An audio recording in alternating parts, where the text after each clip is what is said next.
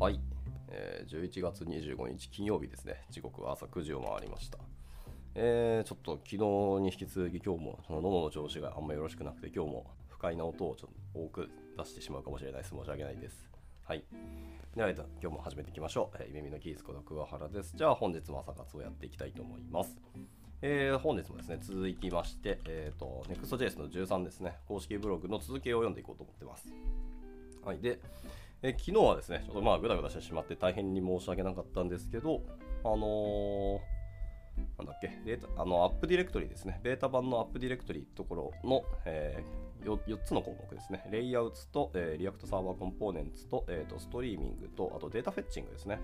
の4点について、えー、まあ、つらつらと書かれていたので、それをだらだらと読んでいったという感じですね。で、今日はその続きで、あのー、Introducing Turbo Pack Alpha ですね。はい。こちら Alpha なんで、まあ、まだまだここからいろんなことが起きると変化をすると思うんですけど、はい。新たなバンドラー、ターボパックっていうところから今日は入っていきたいなと思ってます。はい。まあまあ、話題にはもうすでに出てますし、まあ皆さんも名前ぐらいは聞いたことあるんだろうなっていうところなんですけど、えーまさかのビートが出たのにビートよりさらに速いと言ってて、しかもビートよりも10倍速いと言ってて、本当かみたいなところがちょっとあったりはするんですけども、マックス値が多分10倍以上速くなったっていうだけであって、まあ、デフォルトとかあのべいつものややるやつではそんなに速くならないでしょうと。とはいえ、でも数倍速くなったんだろうなっていうところで、なんか興味はあるなって感じでした。まあ、じゃあそこから今日は入っていきたいと思います。えっ、と、ではでは。えープテラノドさんですね。おはようございます。ご参加いただきありがとうございます。じゃあ今日もダラダラ続きやっていきたいと思います。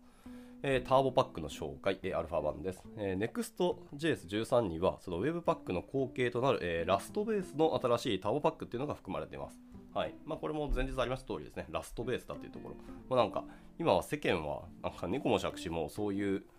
バックで動くものあの、ターミナル上で動いたり、裏で粛々と動いてくださるものは、なんかひたすらラストになってきたんですかね。まあ、最近あの、学生さんから逆に聞かれました。なんでこんな急にラストなんですかねっていう。あのその人はあのずっと数値計算であったりとか、あのいわゆるデータサイエンス系、データアナリスト的なあの職業を目指していて、ずっとそういう研究室にも所属していたので、なんで今更こんな世間的にラストなのみたいなところがなんか疑問だったらしくて、まあ、ぶっちゃけ僕もその回答については、まあ、ある程度予想の域を出ないよっていうところではいくつか思うところを語ってみたんですけど、まあ、本当になんでなんだろうっていうのは気になったりはしますけど、まあでも今はそれでラストベースになって、まあ早くなったっていうのは正直嬉しいですよね。やっぱなんだかんだいろんなもの早くなったので。で僕が今ちなみにラストベースで置き換えたもので一つは、あの Node.js のパッケージバージョン管理ですね。パッケージバージョン管理ツールですね。まあ、昔はあの、ま、いわゆる Any 演文的なものの一つに Node 演文ってあったと思うんですけど、僕はそれを使ってたんですけど、最近あのラスト製のボルタってものに変えましたね。やっぱ早いですね、本当に。とにかくそれが嬉しいっていうので、僕はもう今ボルタに変えてます。はい、まあこんなような感じで、なんかいろんなそう CLI 系のツールがラストになったなって感じですけど、はい、まあ余談でした。で、えっと、Webpack っていうのは、えー30億回以上ダウンロードされています。まあこれ累計でしょうね。でも30億っていうのはすごいですね。はい。で、Webpack は、えー、Web を構築する上で、まあ、もちろん欠かせない存在にはなりますけど、えー JavaScript ベースのツールで、まあ、最可能な最大限のパフォーマンスのやっぱり限界に達してしまいましたよと。まあ、それはありますよね。Webpack でやることとかやれ、やれることはかなり増えてしありますし、とても素晴らしいことではあるんですけど、まあ、やっぱり限界はありますよね。で、えっ、と、Next12 では、えー Rust ベースのネイティブな、えーツールへの移行というのを開始をしましたと。で、バベルからの移行を行って、えー17倍高速なトランスパイルをまず実現しました。で次に、えー Terser を置き換えて、で6倍高速な、え minification ですね、 minify を実現できるようになりましたと。6倍高速な minify って結構すごいですね。で、まあ、今でこそネイティブでバンドルするときなんですと。はい。で、えー Next.js で、えー、TurboPack Alpha を使用しますと、次のような結果になりますと。えー Webpack の、えー700倍の更新速度になり、えービートの、えー10倍高速のアップデートになり、えーコールドスタートが Webpack の4倍高速化になりますというところですね。はい。やっぱ、コールドスタートが4倍高速化も結構地味に嬉しいですよね、これね。っていうような、まあ、結果になりますと。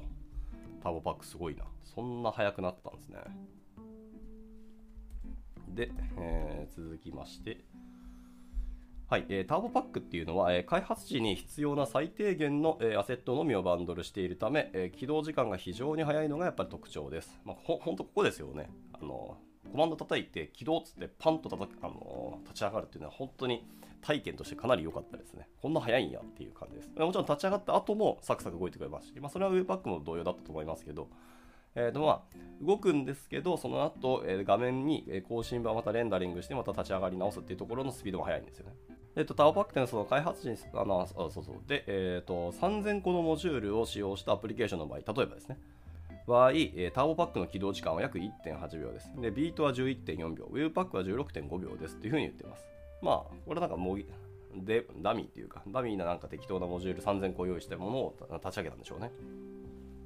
で、えー、1.8秒が Turbopack、で、 Vite が11.4秒、すでにもう約10倍ぐらいの差が出ていて、 webpack は16.5秒っていうところですね。はい。で、 Turbopack はその Server Components だったり、えー、 TypeScript だったり、まあ、JSX、CSS などを、まあも、もちろんサポートしています。で、アルファ版の、えー、期間の間は、えー、まだ多くの機能がサポートされているわけではでもないですよと。今言ったものは対応してますけど、基本的にこれはあの React とか NEXT が本来対応してたものをなるべく優先的に対応したという。で、そういう他のなんかサードパーティーだったりエコシステムとかいろんなもののツールとの連携はまだまだ未対応だよってことはそうですね。はい。で、まだローカルのイテレーションをこう、え、高速化するために、え、ターボパックを使用したフィードバックっていうのは、まあ、ぜひぜひお待ちしてますと。はい、なので、ま、公開したし、使えるようになってるんで、皆さんぜひ使って叩いてくださいというところですよね。まあ、これはもうなんか潔くていいなと思ってます。もう、ユーザーにしっかり叩いてもらって意見をもらう。ってか、あの、ついでにバグも教えてほしいっていうのは分かりやすくていいなと思います。で、僕らがすると逆に言うと、まあ、OSS に貢献できているっていう、まあ、実績もできるんでね。まあ、結果、お互いがウィンウィンな気がします。で、途中書きが1個あって、えー、Next.js の Webpack は現在 NextDev のみサポートしていますと。なるほど。Dev しかやってないんですね。ビルドはまだできてないんですかでもしサポート機能を見たい場合は、そのサポート機能を見るっていうような別のページですね。えー、Supported Features っていう、あのターボドットビルドっていう公式サイトがあって、そこの、え、サポートフィーチャーズっていう機能、えー、機能ですね、ページがあるので、そこを見てみてくださいということでした。はい。で、えー、また、えー、ターボパックによる、えー、NEXT ビルドのサポート追加も今絶賛取り組んでおります。で、今すぐ NEXTJS で、えー、NEXTDev、えー、ハイフンハイフンターボっていうのを実行し、えー、ターボパックのアルファ版をちょっと試してみてくださいということでした。ああ、はいはい。じゃあもうすでにそういうオプションつければ別にターボパックでの実行も試せるってことですね。これはでも気になるな。まあ、そんなになんか複雑なものではなかったり、本番環境ではなかったりするなんかアプリケーションがもしあるんであれば、それ、一回 Next.js を13に上げてみて、いつも通り NextDev 起動した時間と NextDev のターボっていうオプションをつけた実行を試してみてもいいかもしれないですね。どんだけ速くなったかすごい気になるところです。はい。以上、今のが、えーと、ターボパックのお話でした。まあ、とにかく新しいの出だし、速くなったし、すげえぞっていうご紹介だそうですね。はい。まあ、なんか夢のような話でした。では続きまして、えー、NEXT イメージですね。はい。皆さんがよく使うコンポーネントトップに上がるだろうと。はい。上がるものだろう、そのうちの一つ、NEXT イメージがまた、えー、変わったそうですね。いきましょう。えー、NEXT13 では強力な新しいイメージコンポーネントが導入され、え、レイアウトシフトなしで、え、簡単に画像を表示したり、え、オンデマンドでファイルを最適化し、え、パフォーマンスを向上させたりすることができます。Next.js コミュニティのサーベイでは、まあ、調査ですね。え、70%の回答が、え、Next.js イメージの、え、コンポーネントを実運用で使用し、えー、Core Web Vitals を、え、向上させたというふうに回答しています。Next13 ではその Next イメージをさらに改良していますよということでした。ほう。これ多分海外の方とか全世界含めて70%の回答者がやっぱ Next.js のイメージコンポーネントを使っていると言っているので、まあいい話だなと思いましたね。まあ、結構事細かく設定できたりするっていうのがやっぱりなんだかんだありがたいなと思いますし、まあ、結果これを使うことで、この Core Web Vitals の、えーとまあ、点数を向上させることもできたっていうんであれば、それはとてもいい話ですね。新しいイメージコンポーネントっていうのはその次のような特徴がありますと。えー、1、2、3、4、5個ありますね。1つ目、えー、クライアントサイドの JavaScript をまず削減できました。えー、2つ目、えー、スタイル設定と構成がより簡単になりました。えー、3つ目、デフォルトでオルトタグっていうのを、えー、必要とし、よりアクセスしやすくなりました。あアクセシビリティ向上になったんですね。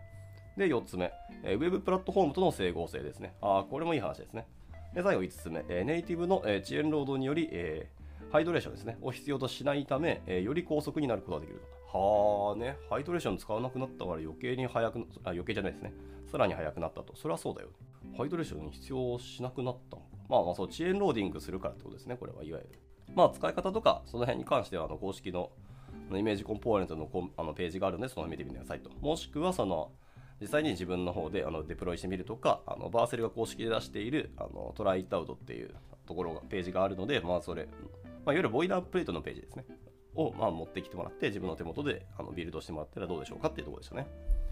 はい。まあ、ちゃんと公式がそういう例をあの出しているリポジトリがあるっていうのも結構いい話ですね。で、まあ、とアップグレーディング Next Image to Next13 に上げたい場合ですね。はい。古いイメージコンポーネントっていうのは、えー、Next Legacy イメージっていうところですね。Next スラッシュ Legacy スラッシュイメージに、えー、名前が変更されてますよというところですね。あのー、これはパッケージの中身の方ですね。で私たちは Next スラッシュイメージの既存の使用方法を、えー、Next スラッシュ Legacy スラッシュイメージに自動的に更新する、えー、 codemod っていうのも提供しています。で例えば、え、このコマンドをルートから実行すると、あなたのドットスラッシュ pages ディレクトリーで、え、 codemod が実行されます。え、コマンドっていうのは、ちょっと音読で申し訳ないですね。npx スペース、えー、at next スラッシュ codemod スペース、えー、next イメージ to legacy イメージ。はあはあはあはあ。で、スペース最後ドットスラッシュページズですね。まあ、これはあのターゲットですけど。っていうふうに叩くと、一応コードモードが実行されて、まあ、その辺吉成バーとあの書き換えができてくれますよということでした。はい。まあ、この辺も詳しくはそのコードモードのページがあるので、その辺を見てみてくださいと。そう確かに Next.js のコードモード、実際あのちゃんと眺めたことなかったので、これはこれで改めて眺めたいなっていう感じはありますね。まあまあ、ソースコードだらけなので、まあ、ちょっとこの朝会で、朝活で読むのはちょっとあれなんですけど。はい、もしくはまあ、あの公式ドキュメントいろんなものがあるので、その辺も見てみてくださいということでした。はい。というところですね。まあ、とにかくいろんなものが改良、改善されたっていう感じではありますが、まあ、具体的にどういう感じのあの解説があの、改変が起きたかっていうのは、あのやっぱドキュメントを見るのが確実だろうなっていうのは分かりました。とりあえず紹介にはなりますよねってことですね。僕は僕的にはやっぱ最後のその5点目ですね、まハイドレーションなくなって高速化したっていうのがとてもいい話だなと思いますね。まあ、そのレジローディングも裏の方であの吉田にやってくれてるっていうんであれば、それはそれで嬉しい話ではあります。ただ一方でブラックボックスが増したっていう、え捉え方もできるので、なんか本当凝ったこととか、あのアプリケーションに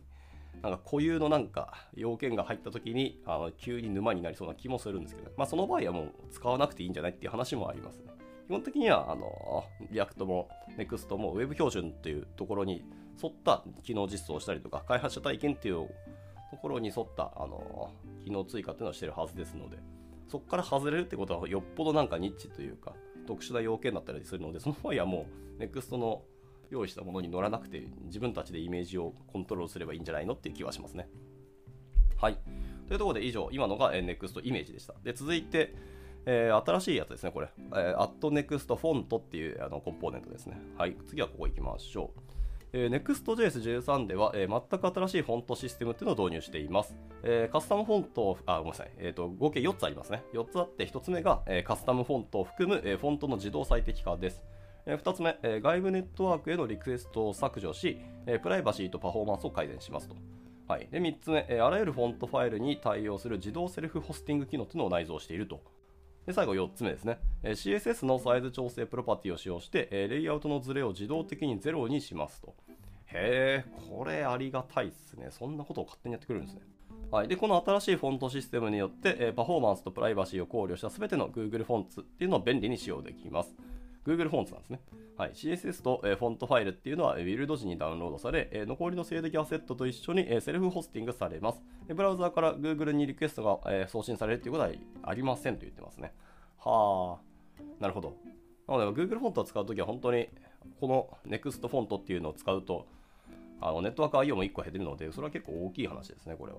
で、えっ、ー、と、使い方的にもそんな感じになってますね。えっ、ー、と、 import で、えー、 from の中に at next スラッシュ font スラッシュ Google っていうのがあるんで、本当に Google フォントをあの内蔵している感じですね、これ。そうすると逆に言うと Next13 そのものの容量増えるんじゃないですかね。いくら ZIP にしたところでサイズ容量増える気がちょっとしましたね。最初から取ってこれるその Google Fonts、これなんか全部持ってるとはさすがに思わないですけど、どこまで持ってるんだろうな。これすごい気になるところですね。はい。まあいいや。この辺はまたちょっと中身、中身のソースコードを、ね、見れたらちょっと嬉しいですけど、どうなるかわかんないので、まあそれ見ましょうと。で、えっと、で使い方的にはソースコード3行書いてあって、さっきのその import で、えー、波括弧ですね。波括弧でインファーを受け取って、from next スラッシュ font スラッシュ Google ですね。で、えー、 const Inter イコールさっき読み込んだ Inter を実行してインスタンスを作っておくと。で作ったインファ、えー、インスタンスを、えー、HTML のタグの方の attribute ですね。 className イコールなんちゃらって感じであの指定してあげれば別にいけますよってことですね。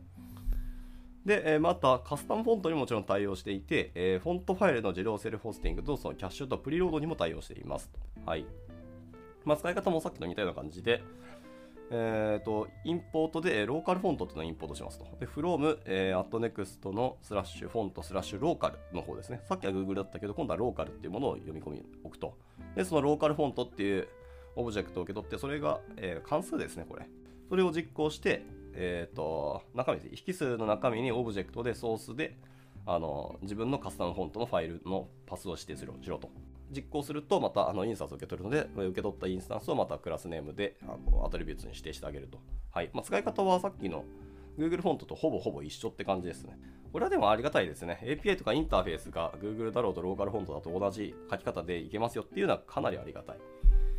えー、昔の、えー、NEXT リンクは、まあ、あの A タグとかをマニュアルですね。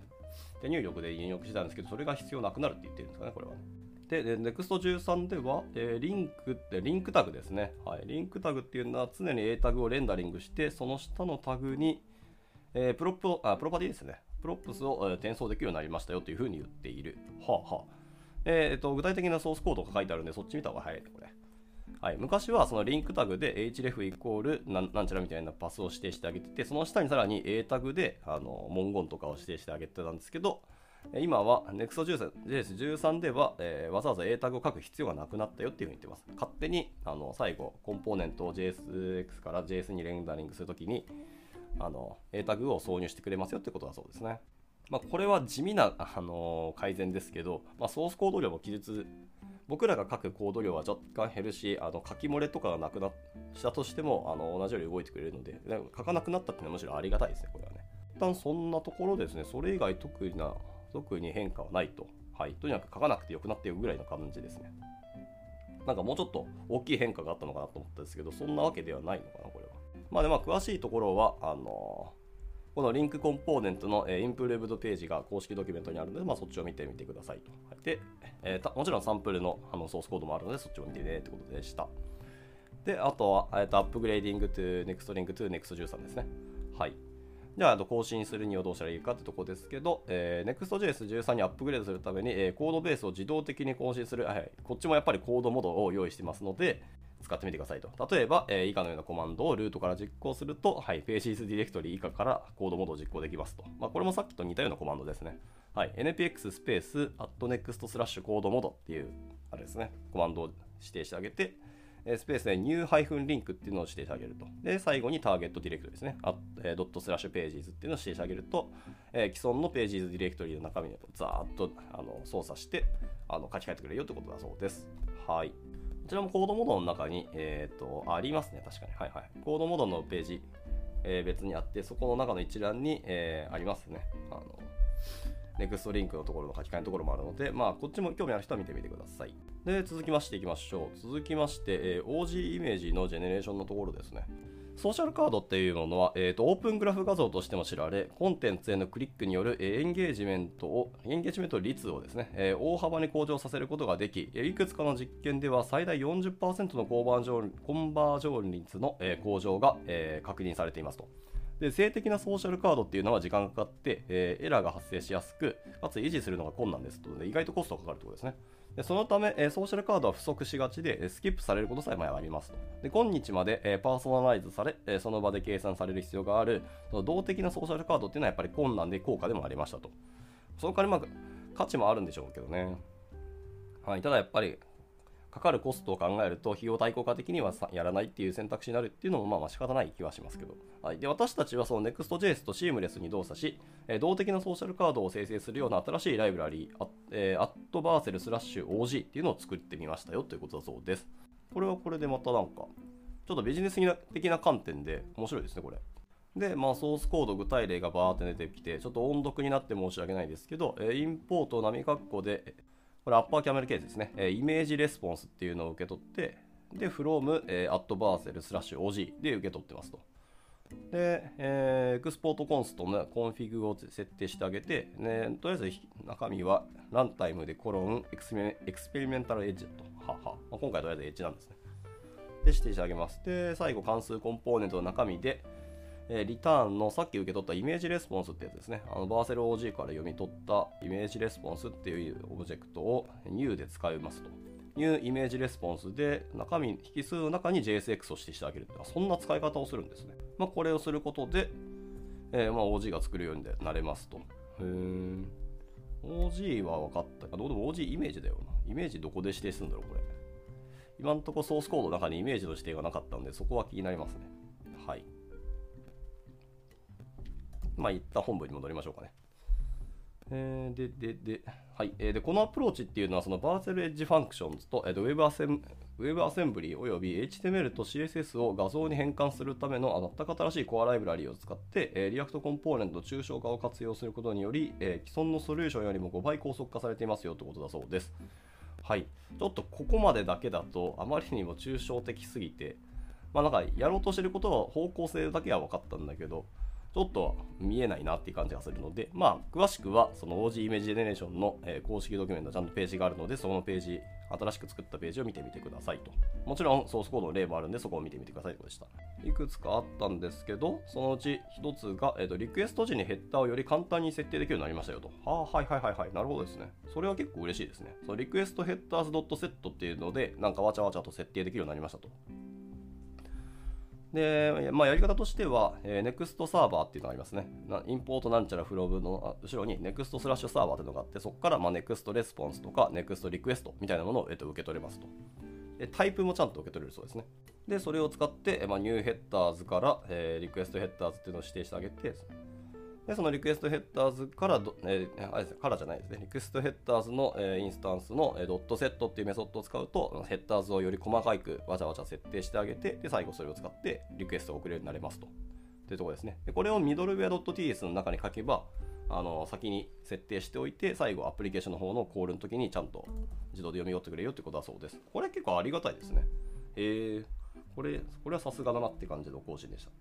でまた書き換えとかリダイレクトを行わず、ミドルウェアから直接レスポンスをあの提供できるようにもなりましたと。はあ、だから本当にミドルウェアレベルってところをかなり拡充させた感じですね。でここからもちょっとソースコード長いので、えー、これは割愛します。まあ、あの公式ブログを皆さんの方で読んでいただくと多分分かりやすいと思います。これはもう百聞は一見にしかずって感じのコードになってますね。はい。で、ミドルウェアからのレスポンス送信には、現在 NEXTConfig.js の内の中内側に、えー expe experimental ドット、え allowMiddlewareResponseBody という設定オプションがあるので、まあ、それが必要になりますというところでした。はい。なるほどね。まあちょっとそういう設定が必要だそうです。で、あと残りはなんかブレーキングチェンジがいくつかバーっとあったので、これはどうしようかな。ざっと勢いで音読していこうかな。そしたら。意外とあの破壊的変更はありますね、これ。えー、ざっと勢いで読みたかったんですけど、ざっと勢いで、えー、ディープ L が翻訳されなかったんで、えー、っと、諦めよう、これは。ちょっと読むの諦めます。はい。まあ、皆さんの方で見てみてください、これはですね。まあ、いくつか、あの、 React のバージョンに関するものですね。もうこれより以下の、えー、バージョンはもう対応しません的なものとか、あのさっき言ったあの NEXT イメージが NEXT レガシーイメージになったので、昔のイメージ使いたい場合は、ちゃんと legacy image が読み取ってねみたいなものもありますし、あの SA SWC ミニファイとかが、えーと、 false から true になってるとか、そのところがありますね。まあ、あとあのブラウザのバージョンがこのバージョン以降は以下はもう対応しませんみたいなことになったりとか、まあ、その辺いろんなものが一応破壊的変更として一応残ってますよってことです。最後は、えっと、コミュニティのところですね。はい。まあ、6年前からいろんなコミュニティがガーってあって、はいまあ、基本的にはその Next.js のパブリックの公式、えー、コミュニティのところからかなり恩恵得たりとか、いろんな意見ももらってますよってことですね。あとは、えっ、ー、と、2400人以上の、えーと、ディベロッパーがこの Next.js の開発に、まあ、意見を出したりとかいろんなことを言ったりとかであの関わってくださったよということだそうです。すでに GitHub スターも9万4000を超えているっていうところでかなり、えーと、大きいコミュニティあのフレームワークになったんだなっていうこともあの語られてますね。はい、あとはあの大きく関わってくださった方のあのアカウント名がざーっと連なっていて、えー、このブログとしては終了されているということでした。はい。えー、以上、Next.js13 のブログでしたね。はい。まあまあ、いかがだったでしょうか。まあ、やっぱ大きいのはなんだかんだ言って、あのやっぱアップディレクトリですね。一番最初に読んだアップディレクトリがやっぱかなり大きい。ただこれがちゃんとベータ版として出たっていうのが大きいですね。いきなりもうこれにしなきゃいけないよっていうわけではなく、ちゃんとベータ版としてどっちも一旦使えるようにしてでも皆さんにも使っていただきつつ実際の現場でどういうことが起きるかっていうのも意見を求めるためっていうのがいいなと思いましたなのでその分13はちょっとやっぱり今は大きいんでしょうね多分。実際サイズ自体が12キロ13ではかなり大きいのは仕方ないと思いますね。そういう舵を切ったってことなので。なので本当にパフォーマンスを求めたりとかするときって、まあ、ちゃんと使わない分はちゃんとカットして最後でビルドするときは削除してあのバンドルされてるとは期待したいと思いますけど、はいまあ、その辺詳しいところまでは、えー、今回のブログでは書いてなかったのでそう公式ドキュメントを見ていってそこからでも出なかったらもう実際自分の手元で試すしかやっぱないなっていうのはありますけど、まあ、それはでもエンジニアとして技術者としてそれは最後自分たちの手で目で確認するっていうのは必要だというのは変わらないっていうところですね。はい、ただ、 App Directory もどれだけ進化したとか、あのどれだけ恩恵が得られるのかっていうのは結構大事だと思いますが、やっぱレイアウトもそうですし、 React Server Components もそうですし、まあ、ストリーミング周りとかもそうですね。まあ、 data fetching のところは置いといて、えー、これを使った恩恵を得たいんであれば、かなり設計周りのところですね、初期初段の設計がかなり重要になってくるので、え今後ビジネスとして NEXT13 導入して、まあ、その React Server Components を使ったような設計をしていくんであれば、えー、要件提供終わった後の本当に初期設計しっかり時間工数取ることが必要になってくるなっていうのが、まあ、ますます感じましたね。フロントだからじゃあサクッとできるんでしょとかすぐに開発始めればいいじゃんみたいな意見はもう通用しないのは当然なんですけどこれがさらに強くなったって感じはしますしっかり設計していかないと後で結局サーバーコンポーネンツでサーバー側とアクセスすることにほぼ変わらないのでこことのやり取りの設計ミスるとまあバグの温床になることは皆さんもご想像の通りなのでより設計力が求められるのが今後のフロントエンドエンジニアなんだなっていうのと、やっぱりサーバーサイドをもう僕らはもう待ったなしですね。これは無視できないと思ってくるので、フロントエンドだけやってればいいっていう時代はもうまさに終わったんだなっていうところで、まあ、なんやかんやこう、フルスタックというつもりはないですけど、フルサイクル的な、かな？まあ、もしくはマルチスタックって言い方もありますけど、エンジニアにやっぱりもう一回波は来るんだろうなっていうような大きいあのキャリア的な方向転換が来るんだろう、来たんだなっていう感じはしてきました。まあ、あとはターボパックの話はやっぱ大きいですね。早いは正義っていう本当その通りだと思うので、これがアルファ版ではなくてちゃんとあのメジャーバージョンとしてリリースされることをすごい期待してますし、できれば Next.js だけじゃなくて他でも使えるようにしてくれたらもう Next せあのバーセルさん最高って感じなんですけどね。はい、っていうところでした。以上、まあ、皆さんの方でまた改めて読んでみていただければと思います。では、えっ、ー、と、朝が長くなりましたけど、終了したいと思います。はい、金曜日ですね。今日もしっかり頑張って、また土日ゆっくり休んでいただければと思いますし、えー、もう11月ですね、今月も最後ですね、これで。まあ一応来週1、2、3でありますけど、最後の金曜日というところで、まあもう本年も終わっていく感じになってくるので、はい、終わりに向けていろんなものを片付けていかなきゃなっていう感じはしますね。はい、まあまた頑張っていきますと思い、いきたいと思います。では、えー、今日はですね、ケンジさんとプテラノゾーナと、えっ、ー、と、マサさんと、えっ、ー、と、させ長谷川さんですね。はい、ご参加いただき大変にありがとうございました。また明日もゆるくやっていきますので、興味あれば参加してください。では終了したいと思います。お疲れ様でした。Now, 現在、エンジニアの採用にお困りではありませんか？候補者とのマッチ率を高めたい、辞退率を下げたいという課題がある場合、ポッドキャストの活用がおすすめです。音声だからこそ伝えられる深い情報で候補者の興味関心を高めることができます株式会社ピトパでは企業の採用広報に役立つポッドキャスト作りをサポートしています気になる方はカタカナでピトパと検索し X またはホームページのお問い合わせよりぜひご連絡ください。